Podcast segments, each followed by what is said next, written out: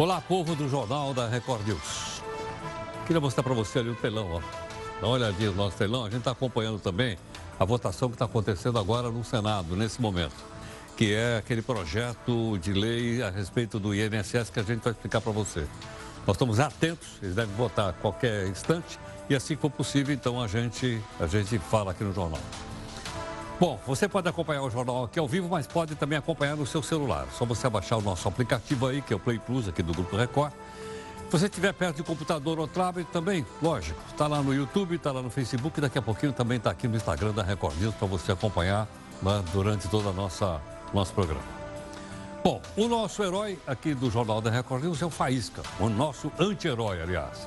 E ele está fazendo parte agora de uma comissão lá na Câmara dos Deputados. Ele quer fazer parte da comissão de turismo. Por quê? O Faísca, como você sabe, é presidente do PGG. PGG é Partido dos Gatos Gatunos. Ele garante que, como presidente, ele tem esse direito.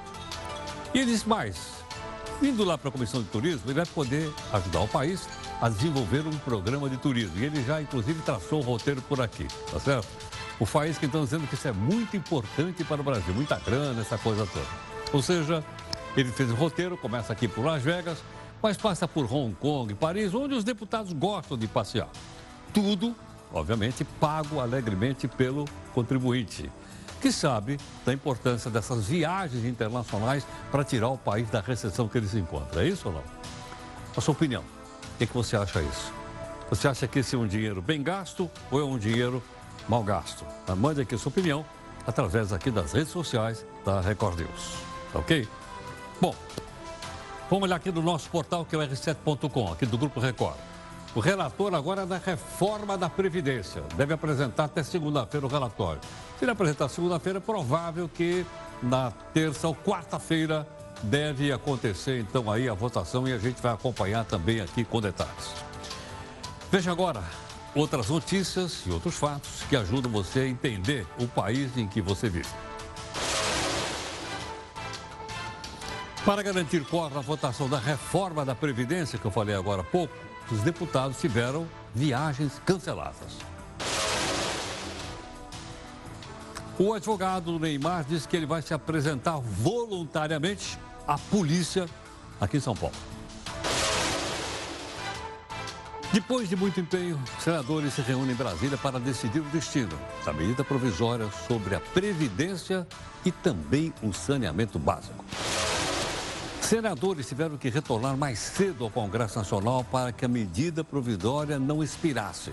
Na sua opinião, você acha que Suas Excelências deveriam trabalhar toda segunda-feira ou só hoje? É claro, tínhamos certeza que estaríamos como estamos aqui hoje para votar a 871, que é extremamente importante. Mande sua opinião aqui para a gente, no nosso Zap Zap, que é o 11 São Paulo, 942 128 782.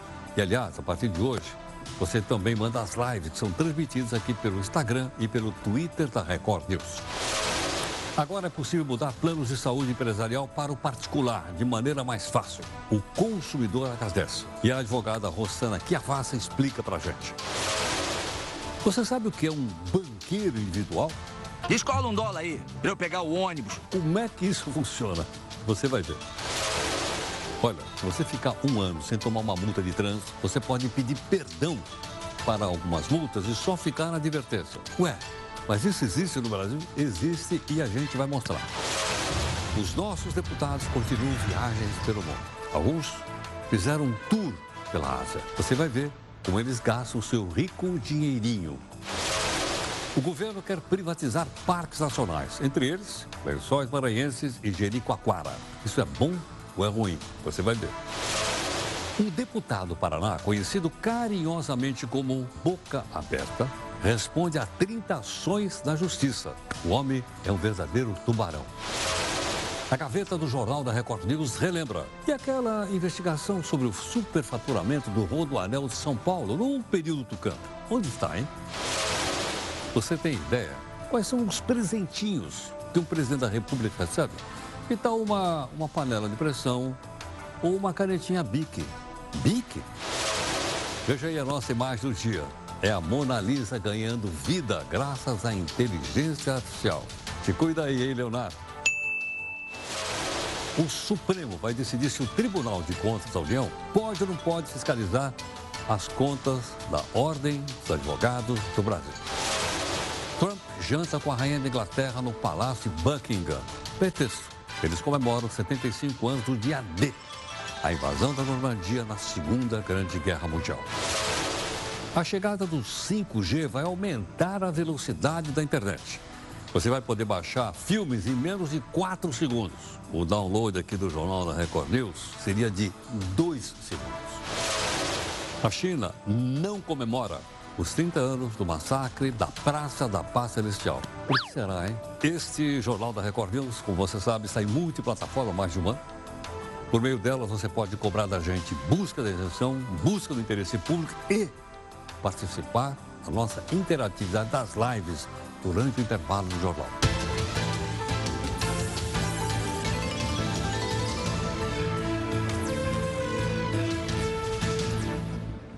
E olha, você pode acompanhar também todos os dias as nossas lives, os principais assuntos comentados aqui na reunião de pautas, 5 da tarde, pelo Instagram e pelo Twitter aqui da nossa Record News, ok? Bom, os comentários aqui fica mais fácil você usando a hashtag JRNews, né? E assim a gente consegue saber o, quais são as suas críticas que você tem aqui a respeito do jornal. Bom, hoje nós temos aqui o nosso desafio. Desafio de todo dia muda todo dia. Hoje é do Humberto Eco, que todo mundo conhece, o livro mais famoso dele, né, é o nome da rosa, todo mundo sabe. Humberto Eco diz assim, olha, conhecer é cortar, é selecionar. No jargão do jornalismo, a gente fala editar. Editar é exatamente, exatamente isso que, tá, que o Humberto Eco define aqui. Bom, o Senado, vamos ver como é que está o Senado. Ah, está funcionando o Senado? Tá. Eles estão falando ainda, estão trabalhando nessa segunda-feira como nunca trabalharam. Há muito tempo que eu não vi esse pessoal trabalhando segunda-feira. Olha aí, estão trabalhando hoje. Pois é, ele aprovou agora há pouco, agora, a questão de um minutinho atrás, por 55 votos a 12, uma medida provisória que cria dois programas de combate a fraudes da Previdência Social. Eles uh, continuam lá debatendo, mas o Senado votou 55 a 12. 55 a 12 são 55 a 12, 60, são 67 senadores, é isso ou não? 67. Vieram trabalhar hoje. Mas quantos tem lá? Não tem 81? Ah, 14 faltaram. Aí eu pergunto para você que está acompanhando agora, será que o seu senador faltou ou não? Faltaram 14 para votar aí. Né? Porque segunda-feira, sabe que nem todo mundo está acostumado a segunda-feira, mas faltaram 14 e continua então o debate e outros temas lá no, no Senado Federal. Bom, o Neymar, só se falou nisso durante todo o tempo, vai se apresentar voluntariamente aqui na Polícia de São Paulo. Pelo menos é o que diz o advogado dele, que defende, defende o Neymar num caso de suposto estupro contra uma mulher em Paris, acontecida no último dia 15. Ainda não se sabe quando vai acontecer o depoimento. De acordo com o relatório do médico, a mulher apresentava hematomas e se queixava de um quadro de ansiedade. Portanto, né, isso ainda vai rolar durante muito tempo, não só na, na mídia brasileira, mas na mídia internacional de uma maneira geral. A mídia europeia está dando também um grande destaque para esse assunto. Entraram em vigor novas regras da Agência Nacional de Saúde Suplementar que permite que as pessoas que são beneficiárias de plano de saúde migrem para outros planos e também operadoras. A advogada, doutora Rosana Chiavassa, especialista em direito de saúde, gentilmente está aqui conosco no Jornal da Record News. Rosana, muito obrigado pela gentileza. Bem-vinda ao jornal. Muito Obrigada, é um prazer. Rosana, quando falaram de portabilidade, eu lembrei aqui do meu celular. É, então, o que, que acontece? Eu tinha conta aqui na, na operadora, né? E essa operadora, então, estava ficando muito cara. E disseram, agora você pode ter portabilidade. Eu passei para outra operadora e consegui manter o mesmo número. Essa portabilidade que a gente vai ter do plano de saúde? Não, não, não, não é essa portabilidade. É, o teu exemplo é muito bom para dizer que não é a mesma portabilidade. A portabilidade é poder mudar de operadora. Você tem um plano com a empresa B e você vai poder ir para C sem imposição de carência. O que, que é carência? É você tem uma doença pré-existente, se você muda de operadora até sexta-feira, você tinha que cumprir 24 meses sem atendimento. Né? Carência. Hoje em dia, a maioria dos consumidores já sabe o já que é. Já sabe o que é. E com esta portabilidade não tem mais carência. Isso é muito legal e muito bom, não só para a doença pré-existente, como toda e qualquer carência. Muito legal, grande avanço. Quais são os requisitos? Né? A pessoa tem que estar num plano já considerado novo. O contrato tem que ser de 1998 para cá, ou então adaptado no curso desses anos. Então, 10 milhões de brasileiros já não vão poder fazer a portabilidade porque tem contratos antigos. Sim. Eu diria até que é uma forma da ANS obrigar a extinção dos contratos antigos. Tem que estar com os últimos três meses pagos. E tem que entrar no portal da ANS. A portabilidade não é que nem a do celular, que você escolhe a operadora que você quiser, você lida direto com a operadora. Não. Tudo será feito pelo portal da ANS. Você entra lá, cadastra, cadastra, coloca o número do seu contrato, do seu plano, quanto você paga. E aí a ANS vai te dar um protocolo e a ANS depois vem com a resposta. Você pode ir para esse, para esse e para esse. Ou só para esse. Ela que escolhe? É ela que determina. Ela que determina, manda. É ela que determina e obriga a operadora e a, a, a, escolha se dá numa tabela de preços. Então, pera um pouquinho. Então, quer dizer, eu mudando, eu não posso ir para um plano mais barato? Não, infelizmente não. Não? Não, para a Agência Nacional de Saúde, você pode, em tese, fazer mudança de contrato, a gente chama de downgrade, né? A diminuição do, dos benefícios da rede, do valor, na mesma operadora, não de uma para outra. Ou você pode pedir para melhorar o seu plano, mas tudo na mesma operadora. Portabilidade é de uma para outra. Sim, então a portabilidade é. Eu estou pagando mil, eu vou poder passar para outra e vou continuar pagando mil. Mil, mil e cem, tá, novecentos, Mas eu não seja. vou sair do mil para uma de quinhentos. Jamais, jamais. Jamais? Jamais. Não, não através desse sistema da portabilidade. A portabilidade foi feita principalmente para fazer com que o consumidor sentisse uma liberdade de não satisfeito poder mudar. Agora, o consumidor que não está satisfeito é aquele que já esteve doente e que precisou do plano. E justamente tendo uma, uma pré-existência, uma doença, em tese, ele vai custar já para a operadora que vai aceitá-lo. Então, talvez por isso, para evitar que um consumidor tenha pago 20 anos uma operadora com um padrão é, D, queira passar para o A. E aí, em dois anos, fazer uma cirurgia que custe uma fortuna nesta rede credenciada e vice-versa. Né? Eu acho que a ANS é, ouviu muito consumidores e operadoras e tentou acomodar a insatisfação do consumidor. Porque o, que, o exemplo que você deu, eu não estou contente aqui, aqui está me oferecendo menos. Ah, vou correndo para cá. Né? Aqui não, você não está contente, então você vai poder mudar, mas no mesmo padrão. Bom, então quem é que saiu favorecido dessa história? Não, é, é, interessante em algumas hipóteses. Por exemplo, o funcionário que é demitido. Depois, ele está lá no plano de saúde da empresa dele. Ele está. Ele está demitido. É. Ele fica sem emprego e sem plano de saúde. Isso. Aí a, a empresa que o, a, a, a empregadora oferece a ele permanecer neste plano por um determinado período, né? E depois, tchau. Tchau. Mas pela, até sexta-feira passada, esse funcionário tinha que pagar todo mês. O funcionário que não pagava nada não tinha sequer esse direito. É verdade. Hoje, pela portabilidade, ele tem uma condição especial e ele vai poder sim, mesmo que não pagasse nada, ter um plano de saúde então, se eu pagando. for demitido, eu não pago nada de plano de saúde. Okay. Se eu for demitido, você... não, mas eu quero continuar pagando. Eu posso agora? Pode, agora posso. você pode. Agora quanto? O mesmo que um funcionário que foi demitido e contribuía vai estar pagando. Não, nós não sabemos se esse é, funcionário demitido vai ter condições de pagar, mas o direito está garantido. Para o aposentado, a mesma coisa. Porque aquele que se aposentava e continuava no plano da empresa, ele ficava debaixo do guarda-chuva da empresa. E tem, tem aposentado que não quer isso. Ele vai poder sim fazer portabilidade para um outro plano. Quem vai ditar que plano? Agência Nacional de Saúde pelo portal. Então, essas duas situações são é, importantíssimas porque elas acolhem 80% praticamente do número de brasileiros que têm planos de saúde. porque 80% está nessa força, na força da CLT, de relações empregatícias, né? E aí você tem os outros tipos, o contrato por adesão, de associação, e aí não tem portabilidade. Porque ninguém que tem um plano coletivo da UAB, por exemplo, como eu tenho. Eu já tive. Você já teve, vai poder pedir portabilidade para o plano dos médicos ou dos farmacêuticos, salvo se você também for médico e também for farmacêutico. Então, há casos, é, ou melhor, a ANS exige a elegibilidade, ou seja, se você já faz parte daquele sindicato, ou daquela associação, ou daquela entidade, ok, né? Então, por exemplo, existe uma autooperadora que também atende advogados.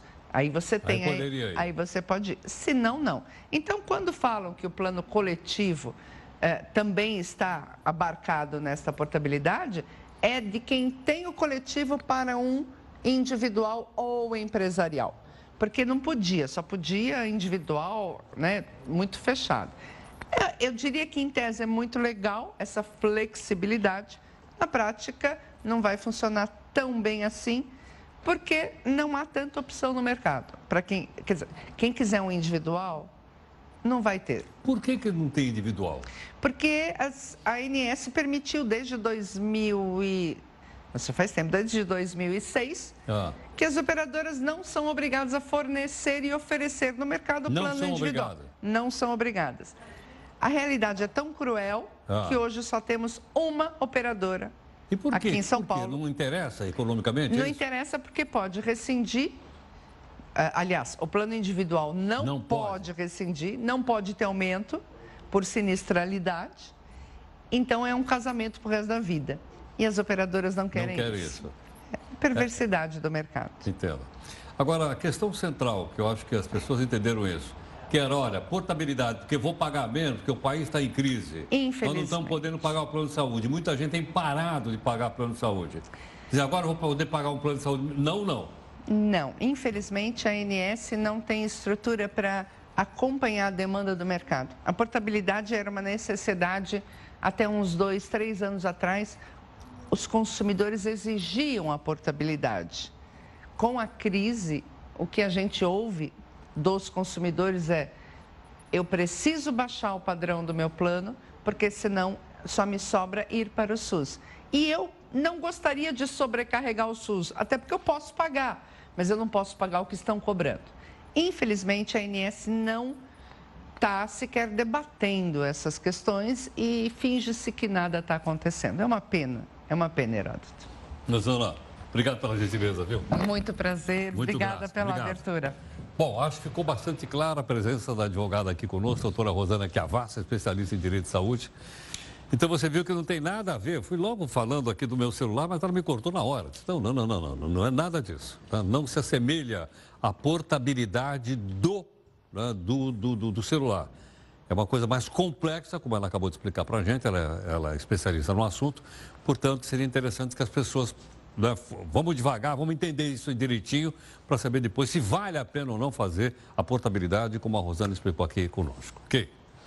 Bom, você viu agora há pouco aqui ao vivo, o pessoal lá no Senado está trabalhando hoje, segunda-feira. Eles acabaram de aprovar a medida provisória que cria programas para combater fraude na Previdência Social. 67 dos senadores estavam firmes lá na segunda. 67 81, ok ou não? 14 não apareceram. Vários senadores, inclusive, afirmaram que não deixariam de participar da sessão de hoje. Por exemplo, tem um cidadão aqui que quis até justificar para os internautas, veja aí.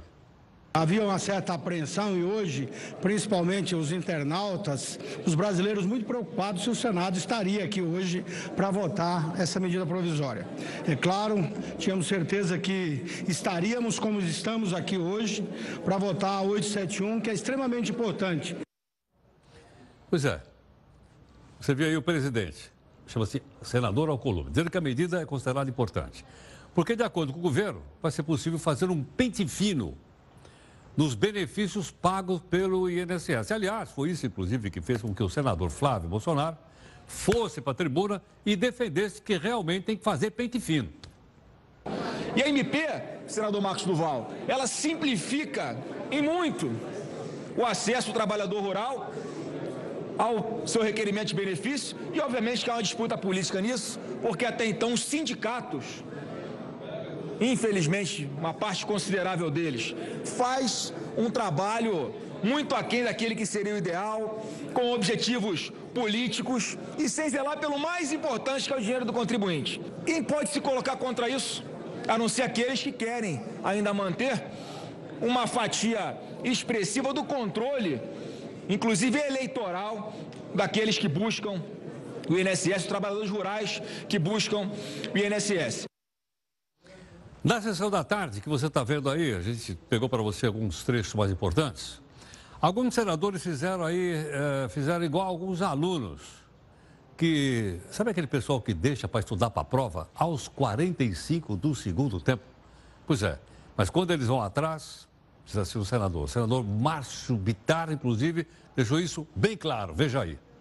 O brasileiro, de comum acordo, os três senadores, com o ministro Ricardo Salles, transferimos a nossa agenda do dia de hoje para amanhã. Sairemos daqui, depois da votação, para irmos juntos cumprir a agenda no Acre. Porque hoje, nenhum assunto seria mais importante do que não deixar essa medida provisória caducar.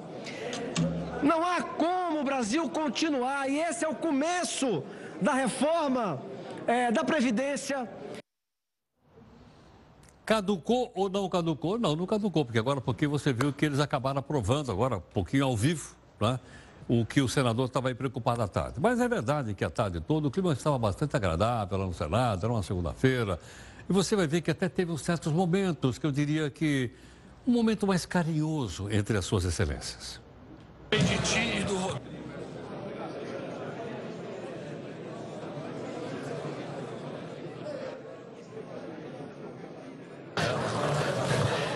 Com a palavra, o líder carismático do Amazonas e do Brasil, senador Omar Aziz.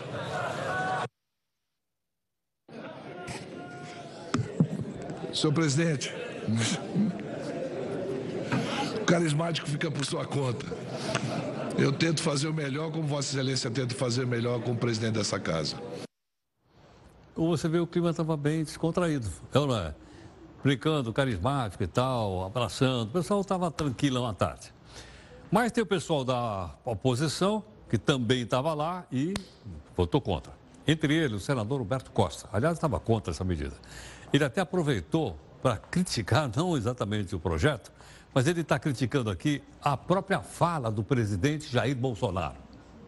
Porque, na verdade, o que nós estamos discutindo aqui não é simplesmente uma ação para acabar com suporte, suposta corrupção que possa haver na Previdência. Mas, na verdade, nós estamos tratando de uma mini reforma da Previdência. Porque se o governo quisesse fazer uma força-tarefa, ele poderia ter feito sem a necessidade de uma medida provisória.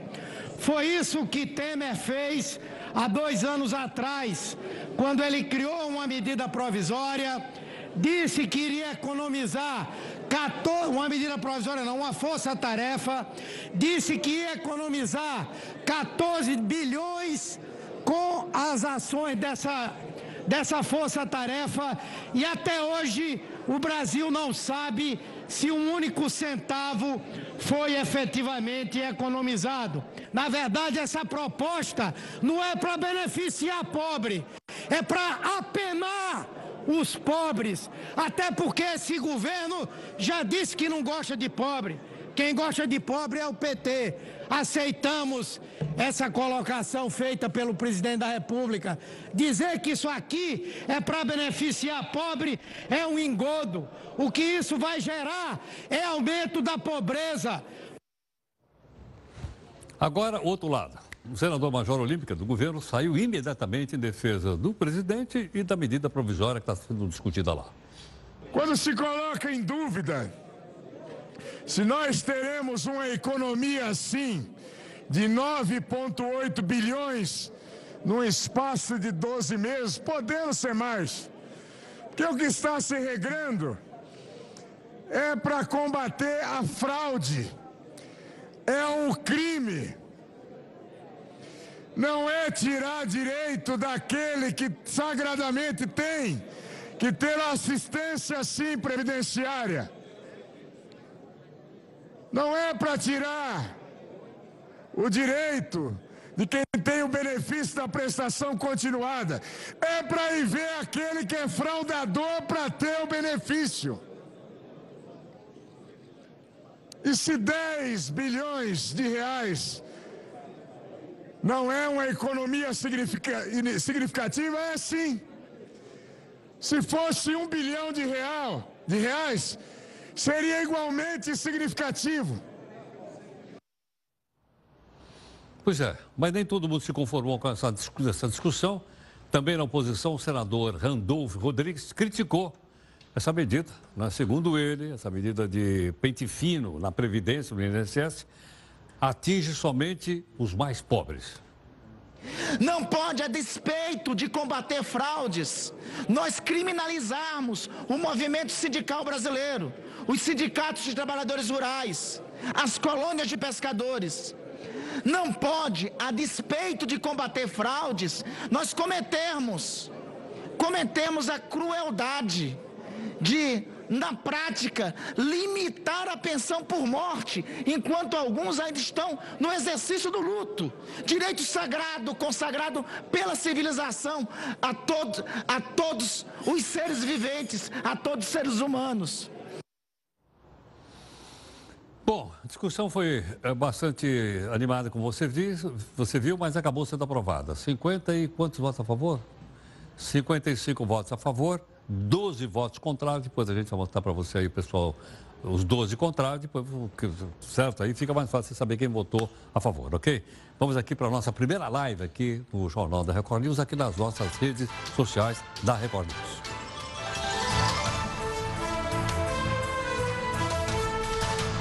O governo anunciou a suspensão da exportação de carne bovina para a China por causa de um caso atípico de, do mal da vaca louca. Lembra daquela doença, vaca louca? Que foi divulgada na semana passada. De acordo com o Ministério da Agricultura, essa suspensão atende a um acordo sanitário entre a China e o Brasil. No ano passado, o Brasil, só você ter uma ideia, vendeu mais de um bilhão e meio de dólares de carne bovina para os chineses comedores de carne de boi. A gente mostra para você sempre aqui as viagens feitas por deputados e senadores. Aliás, não vão poder viajar. O Rodrigo Maia, você viu na abertura do jornal, ele disse o seguinte: não vão poder viajar porque vão ter que ficar lá para votar a tal da reforma da Previdência. Mas alguns, antes disso, aproveitaram então para viajar. O pessoal está trabalhando pelo bem do Brasil. Olha aí, o pessoal saiu no dia 6 e voltou no dia 22. Missão da ministra da Agricultura na Ásia. Vamos lá. Então eles foram para onde? Tóquio, de Gata, Xangai, Pequim, Hanoi e Jakarta. Deram uma volta grande, os deputados federais. Né? A passagem deve ter custado barato. Bom, vamos ver o pessoal que teve lá, então, viajando. As nossas custas. O deputado Roberto Pessoa, Alceu Moreira e Júnior Manos, três viajaram todo esse tempo pela Ásia para entender como é que está o mercado por lá. E foram acompanhados de mais outros colegas também, passagem a passagem aqui é executiva, né? Não é no galinheiro, não. Executiva e tem também uma grana diária.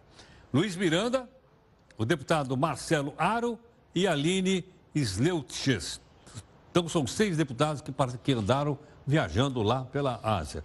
Se alguns deles forem seus deputados, você poderia dizer, escuta, excelência, o senhor sabe de onde saiu a grana da sua viagem e da sua diária?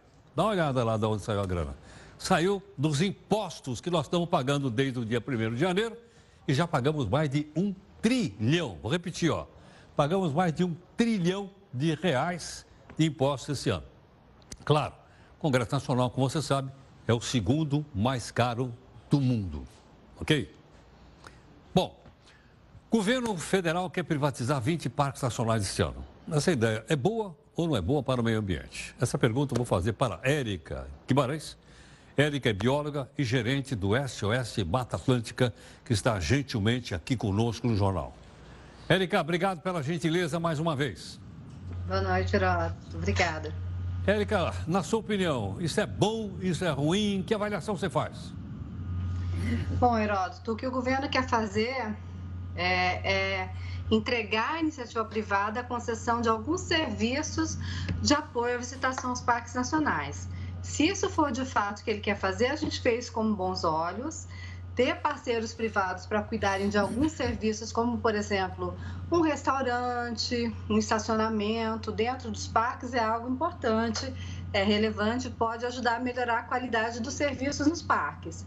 Agora, se o que ele quer fazer é entrega, toma que o filho é seu, aí a gente vê realmente como algo ruim já que cuidar desse patrimônio maravilhoso que nós temos em, em áreas protegidas aqui no Brasil é uma atribuição do governo, está na nossa Constituição, então depende muito do projeto que ele vai apresentar para a sociedade.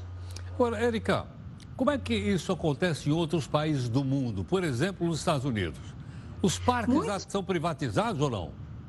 Então, os parques não são privatizados, mas eles têm parceiros privados fazendo a gestão de alguns serviços no, nos parques.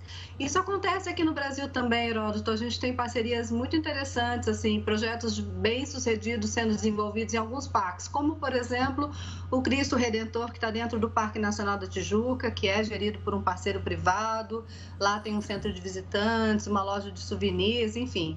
E tem também as, as cataratas do Iguaçu, que estão dentro do Parque Nacional do Iguaçu, e tem um parceiro privado que faz a gestão dos serviços de visitação. Então, esse modelo já funciona em outros países, já funciona no Brasil, ele tem que ser embasado em, em, avaliação de negócios, se esse negócio é, é, viável do ponto de vista de trazer um parceiro privado para investir nele. Tem que ser feita uma ampla consulta à sociedade, tem que servir, tem que seguir o plano de manejo dos parques, que é um documento importantíssimo que diz como a gestão dessas áreas vai ser feita. Tem uma série de critérios que devem ser seguidos para que esse projeto seja bem sucedido. Então, de novo, como eu disse, depende do projeto que o governo quer trazer para a gente. Né? Se ele quer entregar a gestão dos parques para a iniciativa privada, isso é algo que deve ser visto com cautela. Agora, se ele quer pegar um componente da gestão desses parques, que é o apoio à visitação, e trazer um parceiro privado para ajudar a investir, a fazer a gestão, é uma alternativa interessante, já funciona em outros lugares do mundo, já funciona no Brasil também. Mas esses projetos eles têm que ser feitos com consulta à sociedade, com boas salvaguardas e com bons planos de negócio sendo elaborados também. Érica, eu fui várias vezes no Parque Nacional de Itatiaia. Faz aquelas escaladinhas lá, assim para leigo, né? Chamada prateleiras e tal. Aí você entra lá no parque, você percebe assim, tem um abrigo completamente abandonado. Não tem apoio dentro do parque. Sujeira dentro do parque. Quer dizer, isso tudo poderia ser privatizado como serviços agregados para melhorar a situação do parque? É exatamente isso que um parceiro privado pode fazer e, e é nesse sentido que ele pode contribuir para melhorar os cuidados do parque.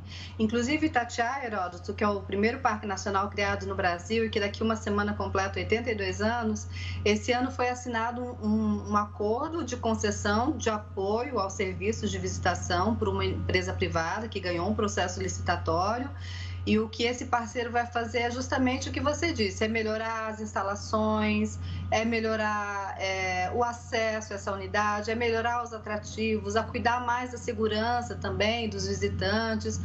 Então, é nesse sentido que um parceiro privado pode, pode auxiliar. E quando você voltar no Itatiaia, seguramente a experiência que você vai ter lá como visitante vai ser diferente por conta dessa parceria.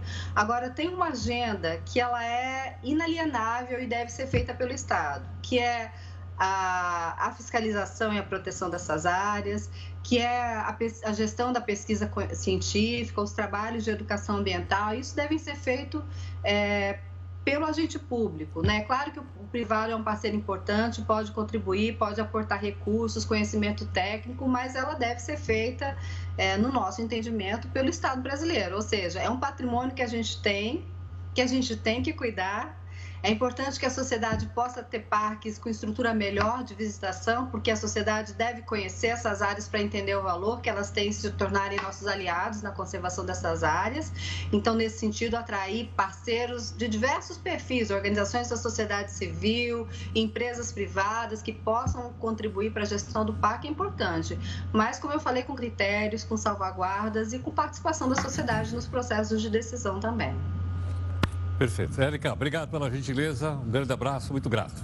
Eu que agradeço. Boa noite para você e para os telespectadores. Muito obrigado. Érica Guimarães, que é a bióloga gerente do SOS Mata Atlântica, né? Ela falou agora há pouquinho que o parque de Itatiaia, eu gosto muito, fui várias vezes lá, tem 82 anos de idade. Bom, isso é mais velho que eu. Ele foi criado 82 anos atrás, acho que foi no governo do Getúlio Vargas. Ela que foi? Foi sim, foi no governo do Getúlio Vargas foi criado, como ela lembrou, o primeiro Parque Nacional, o de Itatiaia, que aliás é um, é um lugar maravilhoso, nem isso. A Procuradoria-Geral da República, a procuradora Raquel Dodge, se manifestou contra o pedido de indulto humanitário. Quem que pediu indulto humanitário? O Paulo Maluf, o deputado, ex-deputado Paulo Maluf. Ex-deputado, ex-prefeito, está em uma prisão. A gente fala que a prisão dele é mansiliar, que está na mansão dele.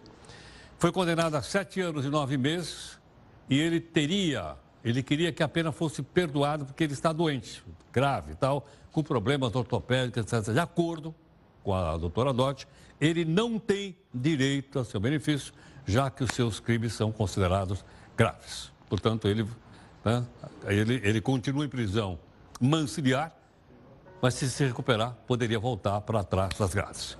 Bom, vamos então aqui a mais uma live nossa para que você possa opinar, inclusive aqui nas redes da nossa Record News, a respeito da questão do, do pessoal trabalhar segunda-feira. Só um detalhe, hoje eu vim, peguei o metrô para cá, entrei ali na estação uh, Marechal Deodoro. Eu desço aqui na, na estação Barra Funda. E uma senhora caiu na escada e gritava, mas ela gritava tanto, eu fiquei assustado. Olhei lá para baixo para ver o que era. Achei que era, será que alguma criança foi atropelada? Tanto que ela gritava. Aí ficou sabendo que ela tinha sido acho, roubada por alguém. Então os gritos dela duraram, sei lá, cinco minutos. E eu fiquei lá esperando para ver o que acontecia. Aí o pessoal foi lá, as pessoas e tal. Não apareceu um segurança do metrô para saber o que tinha acontecido. Não, entendeu não? Aqui, aqui, aqui em São Paulo. Não apareceu ninguém do metrô para saber se ela tinha caído, se ela tinha sido roubada, se ela tinha sido agredida. Não, não, não apareceu ninguém. Fiquei imaginando se está todo mundo no terra. Ninguém desceu para atender a mulher no metrô aqui em São Paulo. Será que sim? Qual é a orientação que esse pessoal tem aí da direção do metrô, hein? Vamos para lá. Senado aprovou agora há pouquinho por 54, perdão, 55 votos a favor, 12 a medida provisória que cria, então, combate à fraude da Previdência, como você viu agora há pouquinho. Mas uh, eh, 12 votaram contra. Todo direito? Todo direito. Respeitável? Absolutamente respeitável. Só que você precisa saber. Vamos lá. Votou contra ou votaram contra? Ângelo Coronel ou é Coronel Ângelo? Bom, é Coronel Ângelo, porque é major, tem major, coronel. Coronel Ângelo, a senadora Elisiane Gama, do Maranhão. O coronel é da Bahia. Humberto Costa votou contra, do Pernambuco. O Jacques Wagner votou contra, da Bahia. Otto Alencar, da Bahia, votou contra também. O Paulo Paim, que é do Rio Grande do Sul, votou contra. O Paulo Rocha, que é lá do Pará, votou contra também. O Probo, Renan Calheiros, de Alagoas, votou contra. Rogério Carvalho, de Sergipe, contra. Veneziano Vital do Rego, da Paraíba, votou contra. E a senadora Zenaide Maia, também do Rio Grande do Norte, também ela votou contra. Aí agora você sabe que o resto todo votou a favor, você conversa com o seu deputado se os votos foram acertados ou não. Aí é um problema seu. Tem um deputado, pensei, será que é brincadeira? Disse, não, não é. O deputado Boca Aberta, vou repetir o nome dele. O deputado Boca Aberta do Paraná é detentor de um título inusitado. Ele é o deputado com a ficha mais extensa. Ele tem 30 processos judiciais na capivara dele. Além de cumprida, a ficha é variada. Contra ele, ações de falsificação de documento público, injúria na propaganda eleitoral, difamação, calúnia e vai por aí afora. Pode lembrar que o deputado, boca aberta, do PROS, o mesmo que o presidente comprou. Lembra daquele cidadão que comprou um helicóptero com a nossa grana para poder voar? Presidente do partido? Pois é, é esse partido aí, o PROS, que tem o Boca Aberta como um dos seus próceres. Gostou da palavra não? Próceres. Fazia tempo que eu não falava próceres.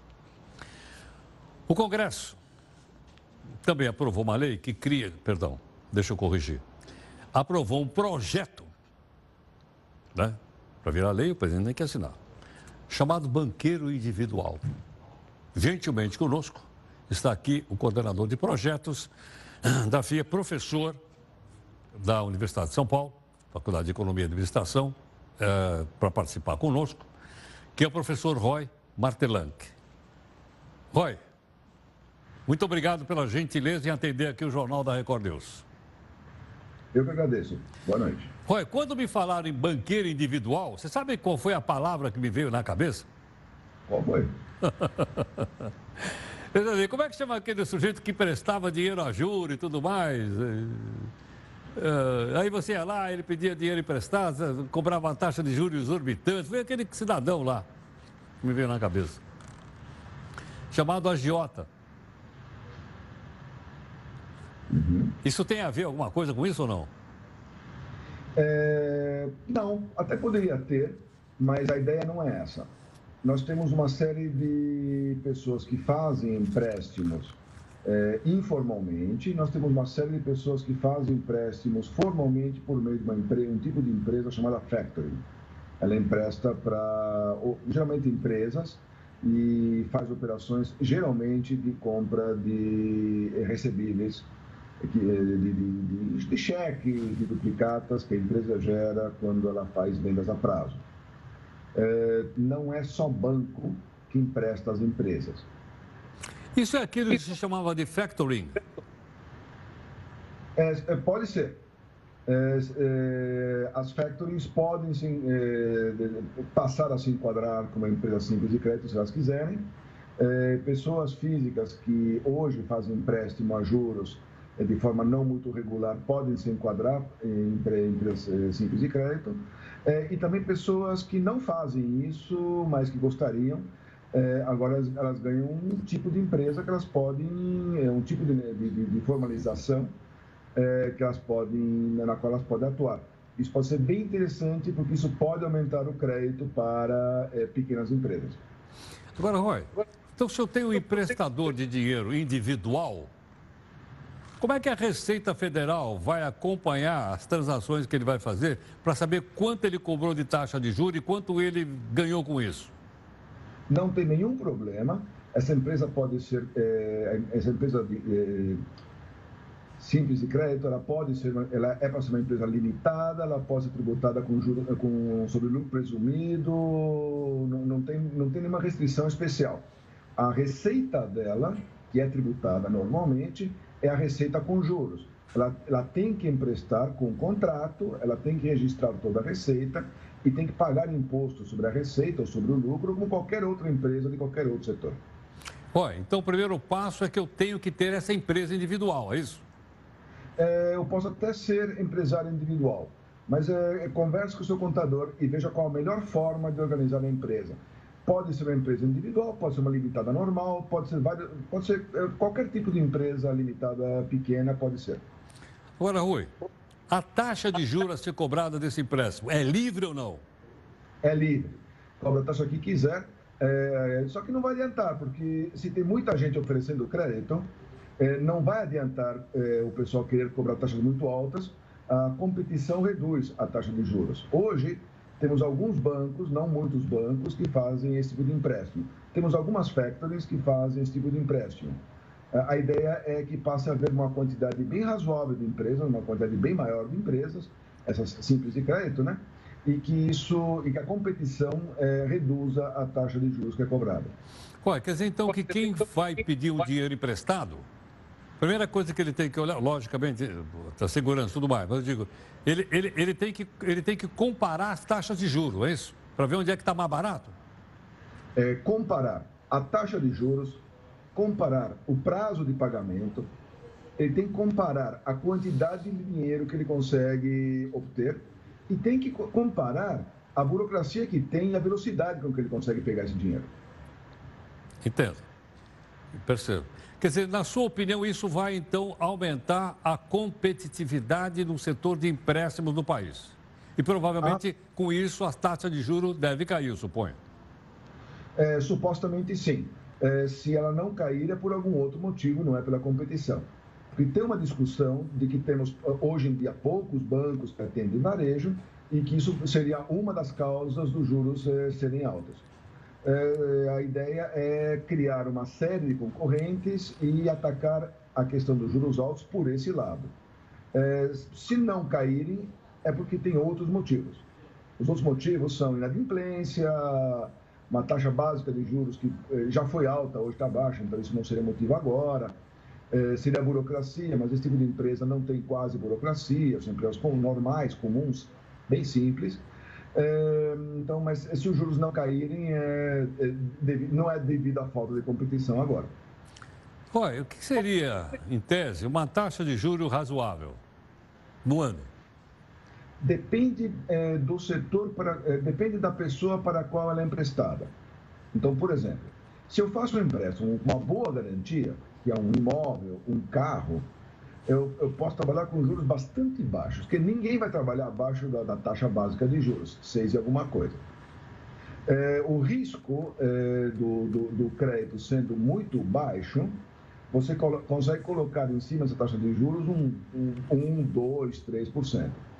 Isso você consegue com imóveis. Com automóveis, você não consegue uma taxa tão baixa, porque o automóvel poderia ter um problema qualquer e a pessoa bateu o carro, sumiu, o seguro não, não deu certo. É, então, é, pode ser que a, pessoa, que a pessoa acabe não pagando, no caso da empresa, não recebendo esses juros. E aí a taxa acaba tendo, é, tendo que ser um pouco mais alta. Se empresta uma, a uma empresa, o, o problema são fraudes. A, a empresa, antes de quebrar, ela talvez é, gere um faturamento que não é verdadeiro. Se isso acontecer, é, quem deu o empréstimo pode não receber nunca. E ele coloca isso no, no preço. Se o empréstimo for uma pessoa física, um empréstimo pessoal, aí, aí, aí temos um, problema. A SG não, não, não, poderia atuar, tá? É, mas se ela pudesse, a taxa seria bem mais alta também. Tá certo. É, então depende muito do risco do crédito. Entendi. Também tem uma questão, uma outra questão que é o risco operacional. É, por exemplo, fazer um empréstimo de 20 mil reais tem um custo. Você conversa com uma pessoa e faz o um empréstimo. Fazer uma quantidade grande de empréstimos de mil reais, bom, você trabalha 20 vezes mais. Então a pessoa que trabalha 20 vezes mais vai querer receber um pouco a mais. Entendi. Professor, obrigado aqui por atender o Jornal da Record News. Muito obrigado pelo convite. Muito grato. Professor Roy Martelac, aí está, portanto, a explicação. Vamos ver se com isso há um aumento, como ele lembrou, da oferta de crédito no mercado e a taxa de juro cai. Como ele falou, não vai ser menor do que a taxa Selic, que hoje está em 6,5% ao ano. O que, foi o que ele acabou de falar, ok? Muito obrigado, então, pela participação. Bom, Uh, nós temos aqui uma live para você opinar mais uma vez. Você opina sempre aqui no jornal. Não esquece que vai ter live também às 10 da noite, ok? Vamos lá. Olha, agora tem internet 5G, mas não é no Brasil. É lá no Reino Unido. Na Coreia do Sul e tem também algumas ah, partes dos Estados Unidos. E eles estão lá uh, do 5G. A nossa velocidade aqui não é tão, né? Agora, assim, mas o que é que muda com o tal do 5G? Muda, na prática, o tempo de download de diversos conteúdos. Olha só a velocidade disso. Dá uma olhadinha aqui, quer ver? Rapidamente. Uh, por exemplo, o 4G, isso aqui é para baixar um filme, é isso ou não? Uh, primeiro para baixar um filme. Hoje leva 4 segundos. Entrou o 5G, aliás, 2 minutos. 2 é, minutos 4G. O 5G, 4 segundos, é isso? Ah, tá, uma hora de música. No 4G leva 20, tudo isso, 20 segundos. Pois é, no 5G leva 0,6 segundos. Marona. Finalmente, aqui é o. Duas horas de conteúdo. Se for no 4G, leva 9 segundos. Para acessar uma parte, 24. De 4G leva 9 segundos.